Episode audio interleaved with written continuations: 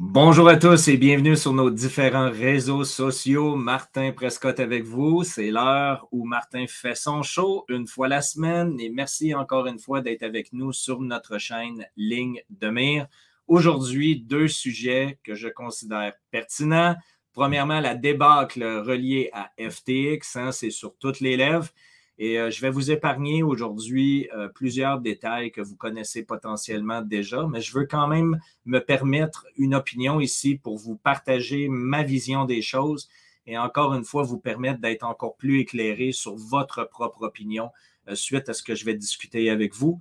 Et aussi, je vais faire une analogie et un parallèle avec le monde des crédits de compensation qu'on appelle aussi le monde des crédits carbone parce que pour l'instant, comme vous le savez actuellement, il se déroule un événement qu'on appelle la COP 27 du côté de l'Égypte, alors que les euh, grands décideurs de la planète se retrouvent, élus et non élus, ce qui est déjà assez extraordinaire. On a vu Bill Gates se balader, on a vu Klaus Schwab du Forum économique mondial, alors que ces gens-là, même, ils sont au G20 euh, du côté de l'Asie, si ma mémoire est bonne. Et malgré tout, ces gens-là qui ne sont même pas des gouvernants décidés politiquement sont dans l'arène, euh, tout simplement parce que, bon, euh, semble-t-il que ces gens-là maintenant décident pour le citoyen lambda ce que l'on doit faire.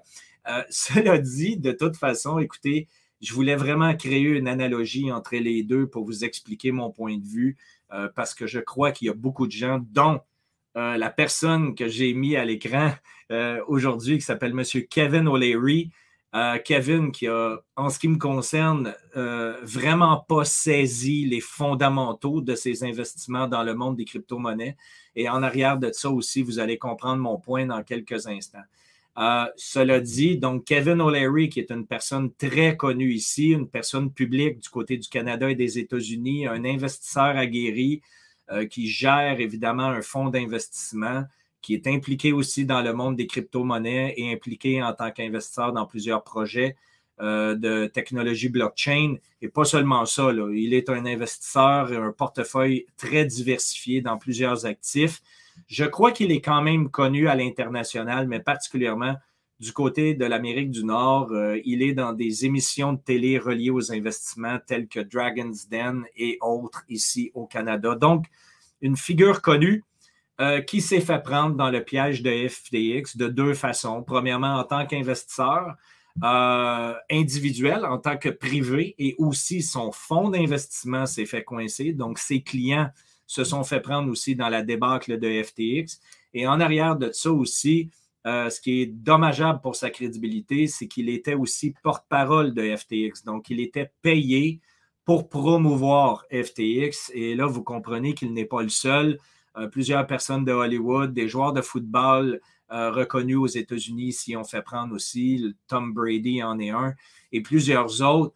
Et vous comprenez qu'en arrière de tout ça, je ne vais pas m'éterniser à vous parler de ce que vous connaissez déjà c'est-à-dire qu'il a été exposé au fil des dernières heures qu'il y aurait un lien important entre des détournements de fonds publics alors que le gouvernement américain, euh, évidemment, finance des opérations pour soutenir l'Ukraine. Comme vous le savez, l'Ukraine aurait utilisé des fonds provenant des Américains pour pouvoir, évidemment, financer et prendre du risque au niveau du financement à travers les produits de FTX. Donc, l'argent est disparu. Et en plus de tout ça, euh, Sam, le CEO en fait de FTX et ses acolytes sont des gauchistes euh, qui sont des socialistes démocrates euh, depuis des années et qui finançaient aussi, qui étaient les deuxièmes plus grands donateurs de fonds du Parti démocrate aux États-Unis. Donc, vous comprenez qu'ici, on peut reconnaître potentiellement et on verra si tout cela sera prouvé mais il y a une euh, grande possibilité de blanchiment d'argent qui a été mis sur pied avec des fonds publics du gouvernement Biden vers évidemment l'Ukraine, dans FTX, pour retourner vers euh, des donations au Parti démocrate. Cela dit, donc, ça, la parenthèse est fermée. Ce n'est pas l'objectif du discours d'aujourd'hui avec vous, mais plutôt de vous parler de l'incompréhension. Et je vous explique maintenant pourquoi. Et ensuite, je vais faire l'analogie par rapport au marché des crédits de compensation. Monsieur O'Leary s'est présenté, il a admis sa faute, il a fait une vidéo sur YouTube en expliquant qu'il ne s'impliquerait plus dans le monde des crypto-monnaies tant aussi longtemps qu'il n'y aurait pas une réglementation saine qui était mise en place de la part des différents régulateurs de marché.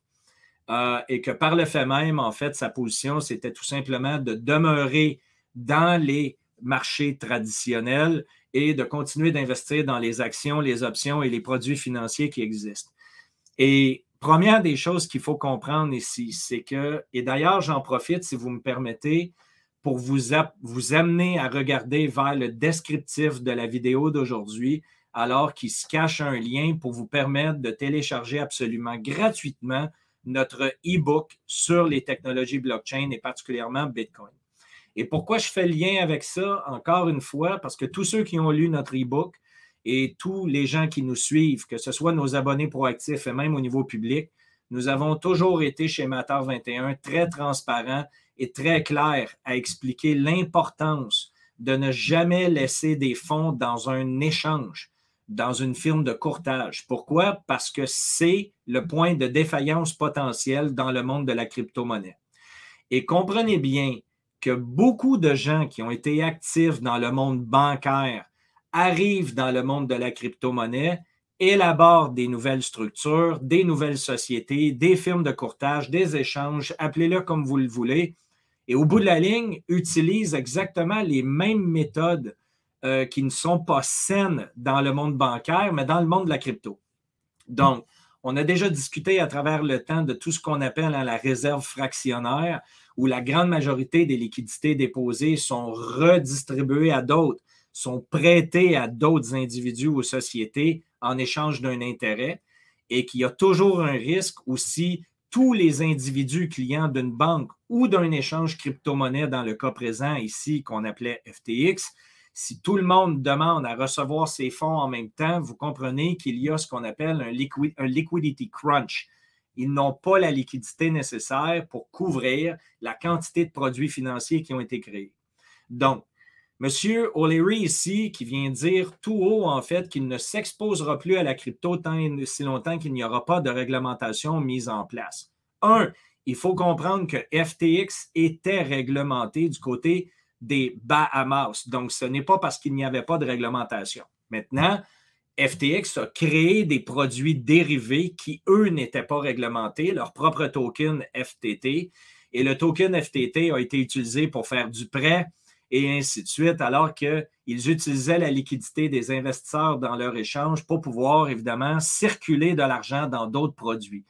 Et de là, évidemment, ce qu'on appelle la réserve fractionnaire. Donc, comprenez bien l'erreur de M. O'Leary ici, qui est une incompréhension totale des marchés crypto alors que ce qui s'est produit comme fraude du côté d'FTX dans le monde des crypto-monnaies cette semaine est purement et simplement le reflet de ce que tous les banques et la grande majorité des institutions financières font. Et ce n'est pas différent dans le monde du COMEX pour les matières précieuses, ce n'est pas différent du côté des LBMA. Comprenez bien que dans plusieurs secteurs d'activité différents, la même méthode est utilisée pour créer des produits dérivés, des produits, des contrats papier qui, semble-t-il, sont adossés à une valeur qu'on garde en réserve, que ce soit dans une voûte, si on parle ici d'un actif physique ou autre. Mais la réalité, c'est que généralement, il y a des dizaines, voire des centaines, voire des milliers de fois plus de documents papier qui circulent, qu'il y a vraiment de valeur protégée pour adosser ces actifs-là. Donc, vous comprenez mon point ici. Je crois que j'ai été quand même relativement clair. Monsieur O'Leary qui se dit Je ne me positionne plus dans la crypto tant qu'il n'y a pas de réglementation. Premièrement, il y a des réglementations. Maintenant, la deuxième des choses, c'est qu'il s'est exposé à un risque qui était sur le point de défaillance, qu'on appelle un échange, et qui n'est pas différent de toutes les autres transactions financières qu'il fait dans son quotidien, alors qu'il existe autant dans toutes les autres plateformes d'échange qu'elle soit dans le monde financier conventionnel ou qu'elle soit du côté de la crypto. Donc, encore une fois, c'est pour vous démontrer à quel point que ces gens-là qu'on considère comme étant des professionnels peuvent être eux aussi dans l'erreur et dans l'incompréhension, alors que tout ce qu'on a vu en fait chez FTX du côté de la crypto-monnaie cette semaine, c'est purement une fraude de style bancaire comme on va voir aussi des banques avoir les mêmes problématiques dans le futur du côté euh, de leur modèle d'affaires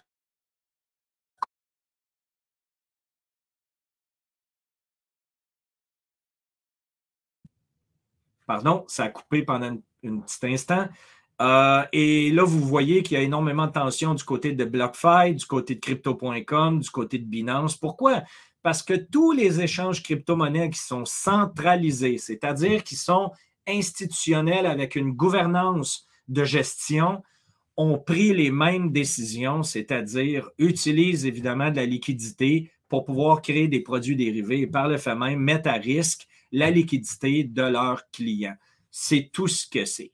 D'accord? Donc, j'espère que ça, ça a été bien saisi. Et encore une fois, si vous me permettez, ensuite, je ferai l'analogie sur le restant du discours. Maintenant, ici, je vais vous présenter un homme euh, qui était à la COP 27, euh, justement, du côté des changements climatiques euh, et des protocoles à venir en Égypte. Et c'est un ancien banquier de la Banque d'Angleterre qui a fait un discours qui dure 1 minute 37, bien entendu en anglais. Je vais faire de mon mieux pour vous traduire en fait les grandes lignes qui va vous permettre ensuite de pouvoir regarder et de comprendre l'analogie que je veux faire par rapport au marché des crédits de compensation. OK? Donc, on va démarrer immédiatement et je vais arrêter à l'occasion la vidéo juste pour pouvoir commenter. Donc, les banques centrales commencent à comprendre en fait que la nature a une vraie valeur. We already figured out. And carbon is moving very quickly into a system where it's going to be very close to a currency. Donc, la séquestration de carbone devient un système qui a la capacité de devenir ou très près d'une valeur d'échange, donc d'une monnaie. Et tous ceux qui me suivent depuis plusieurs années le savent, il y a déjà deux ans en arrière, je vous avais déjà mentionné dans une des vidéos à quel point j'avais la croyance que les, crédits de compensation carbonique, donc les crédits carbone, avaient la capacité de devenir potentiellement une monnaie. OK? Et là, comprenez bien qu'il y a tous les jeux politiques en arrière de ça et on verra évidemment quelle direction tout cela va prendre. OK? Mais on continue la vidéo. C'est important d'écouter ce qu'il mentionne. Et ensuite, je vais vous faire part de mon commentaire. Moi qui est maintenant euh, à étudier et à travailler dans le domaine des crédits de compensation à temps plein depuis deux ans, je vais vraiment vous donner un autre optique, je crois, qui est pertinent au-delà de tout ça. Donc, on continue. Basically, being able to take a, a, ton of absorbed or sequestered carbon and being able to create a forward pricing curve with financial service architecture. Donc, dans les architectures euh, euh, institutionnel bancaire, ce qui est reconnu maintenant, c'est la captation d'une tonne de pollution, donc ce qu'on appelle une tonne de CO2 capté. OK? Et de là, évidemment, ils veulent mettre une structure financière en arrière de ça pour développer des produits dérivés. Et vous et moi êtes très au courant que l'objectif du Fonds monétaire international et des autres entités politiques, c'est évidemment de rattacher la création de pollution et de limiter en fait la création de pollution au niveau individuel. Donc, d'appliquer une devise monétaire numérique et d'intégrer un système de compensation de pollution à l'intérieur pour contrôler évidemment les émissions de pollution de chacun des individus et des sociétés sur la planète. Donc, encore une fois, je ne veux pas m'éterniser sur le sujet. Je sais que la grande majorité d'entre vous a déjà fait le travail vous avez compris l'objectif du Forum économique mondial. Et par le fait même, qu'est-ce qui se produit? C'est qu'on a une très mauvaise opinion de ce qu'on appelle les crédits carbone, tout simplement parce qu'il y a des acteurs mal intentionnés qui veulent nous les faire avaler de force pour rendre notre vie difficile. OK? On continue. I just came out of a meeting this morning how we're trying to accelerate that. To be quite honest, not to get very boring, but we're on financial topics and things. but they're going to be derivatives. And you need is the documentation if you want to trade a derivative in the marketplace. And all of this actually matters for nature as well. I'm going to quickly hand off, but again, I want to talk about value one more time because. OK. Je vais, je vais, me permettre de continuer ici parce que ce qu'il vient de dire, c'est quand même relativement léger et c'est un peu moins pertinent. Southern part of the world has value far greater than large elements of the northern part. And we start thinking about and putting prices on water, on trees, on biodiversity.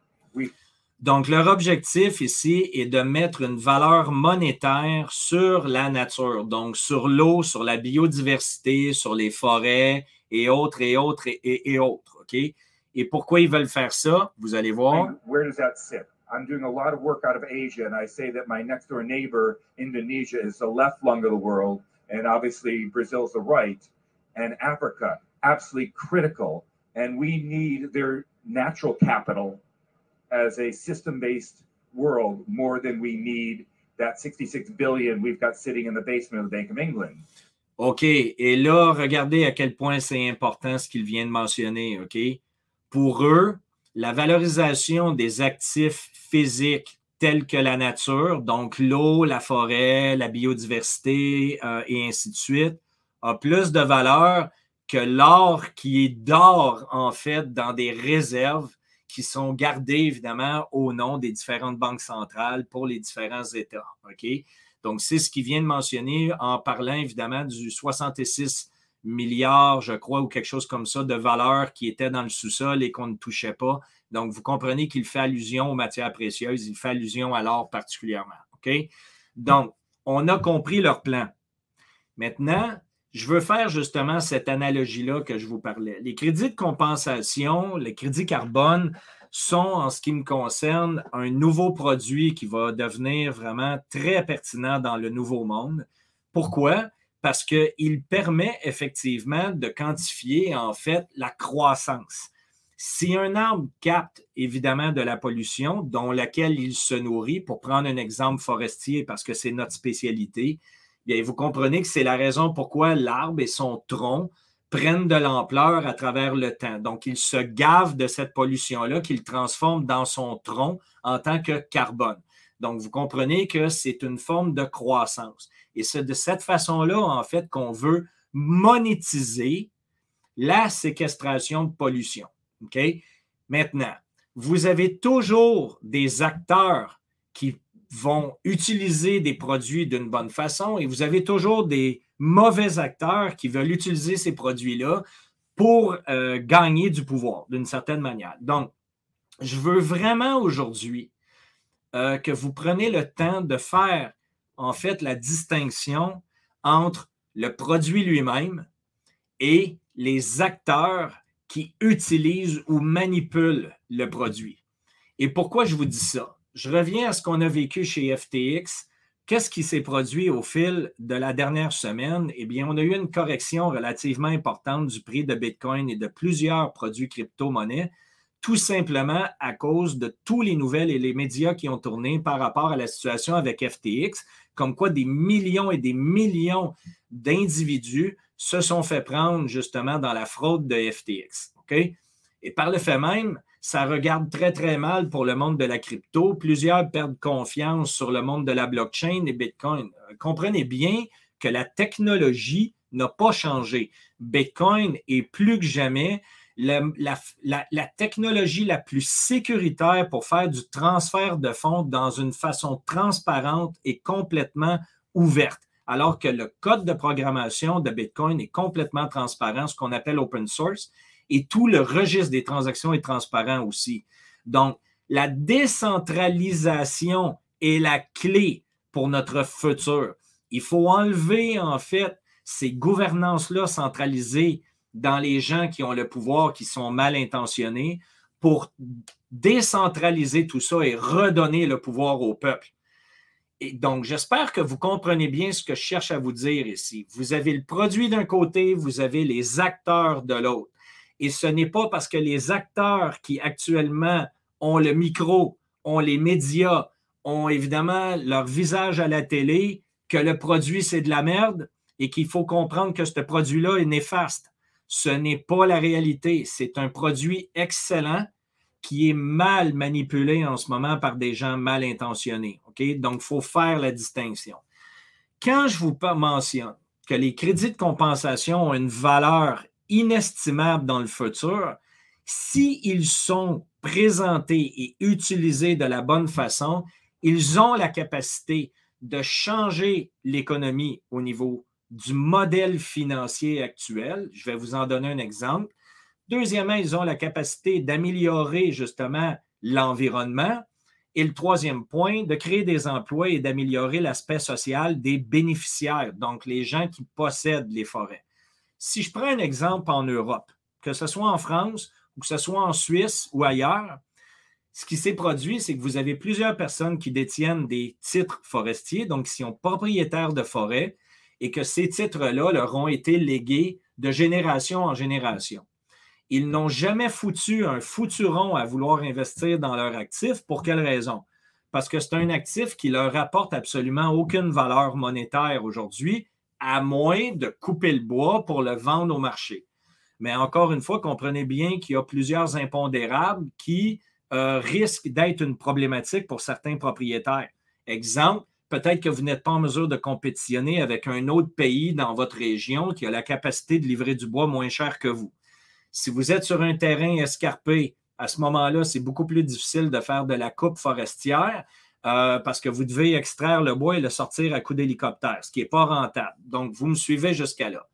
Jusqu'à aujourd'hui, la forêt a toujours été perçue comme étant une valeur lorsqu'on coupe et qu'on vend le bois. La réalité, c'est que les nouveaux modèles avec la séquestration de carbone permettent à n'importe quel bénéficiaire forestier, en fait, de démontrer à travers des protocoles qui sont établis que sa forêt, son actif, est à risque, que ce soit à risque d'un feu de forêt, d'une infection euh, bactériologique ou autre, ou un microclimat avec une tempête énorme qui fait que la forêt est complètement ravagée. Et à partir de là, on peut identifier à savoir de quelle manière on peut gérer la forêt activement parce que cette forêt-là, maintenant, va dégager des crédits de compensation qui sont vendus au marché, qui rapportent un bénéfice aux propriétaires et qui, par le fait même, le stimulent à vouloir gérer activement sa forêt. Donc, créer des emplois, nettoyer la forêt, assainir la broussaille, enlever les arbres morts, faire en fait une mitigation de pouvoir euh, enlever les arbres trop coincés entre eux pour permettre aux arbres en santé de mieux respirer, d'attaquer les feux de forêt plus rapidement avec des nouvelles technologies, exemple avec des vols de drones, que ce soit aussi du côté des infections bactériologiques ou lorsqu'on a une décoloration d'un territoire, on est en mesure avec des images satellites de reconnaître qu'ici, on doit évidemment faire une attaque de pesticides ou autres pour pouvoir justement protéger l'actif. Si vous prenez exemple de ce qu'on appelle les forêts mangroves, qui se situent dans l'océan, particulièrement du côté de l'Asie, c'est là où les poissons vont se réfugier. Et vous comprenez que la Chine, particulièrement, ce n'est pas les seuls, mais je donne une image ici. Les Chinois ont tendance à faire une pêche très agressive. Et parce que les gens aiment beaucoup manger le sushi, ben, vous comprenez que ça met à risque, encore une fois, tout cet élément-là naturel qu'on appelle les mangroves. Donc, s'il y a des propriétaires de ces, euh, de ces régions-là qui peuvent mettre en mesure des, euh, mettre euh, sur pied des mesures de protection en fait de l'environnement contre les pêches agressives, à ce moment-là, ils ont droit à des crédits de compensation pour la protection de l'actif en question, ce qui génère des revenus, encore une fois, pour le propriétaire, qui crée de l'emploi, qui améliore l'environnement et tout ce qui va avec. Donc, ne mettez pas, en fait, c'est comment vous dites ça euh, en français, euh, il ne faut pas mettre l'enfant dans l'eau du bain? je le sais que vous allez me reprendre sur celle-là parce que je, ne la maîtrise pas du tout. C'était juste pour vous faire rigoler. Mais euh, comprenez bien qu'il ne faut pas, en fait, voir négativement le produit parce que le produit est promu par des personnes mal intentionnées. Alors, dans le cas présent, alors que Bitcoin et les autres devises numériques sont en train d'en prendre plein la gueule à cause du scandale médiatisé et que bien entendu que ça fait mal à beaucoup de gens qui ont perdu évidemment des fonds, la réalité, c'est que la technologie n'a pas changé.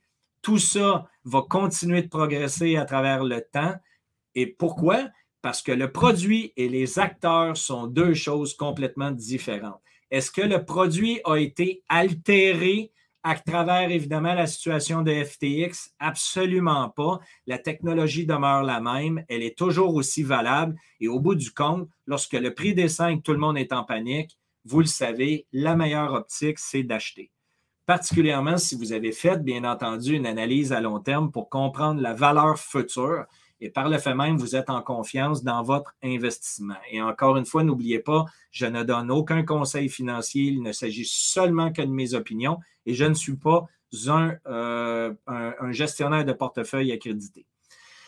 Donc, même chose du côté des crypto-monnaies, même chose des crédits carbone. Je ferai une vidéo euh, avec plus d'informations concernant les crédits de compensation au fil des prochaines semaines. Je voulais au moins vous apporter l'analogie entre les deux marchés, alors qu'il y a une distinction à faire. Je pense que vous l'avez bien saisi. Et encore une fois, si vous avez apprécié la vidéo d'aujourd'hui, s'il vous plaît, la partager. Allez chercher votre e-book gratuit, comment vous sécuriser dans le monde des crypto-monnaies et bien comprendre la qualité de la technologie qui se développe. Et le mot magique en terminant aujourd'hui est très, très simple, décentralisation.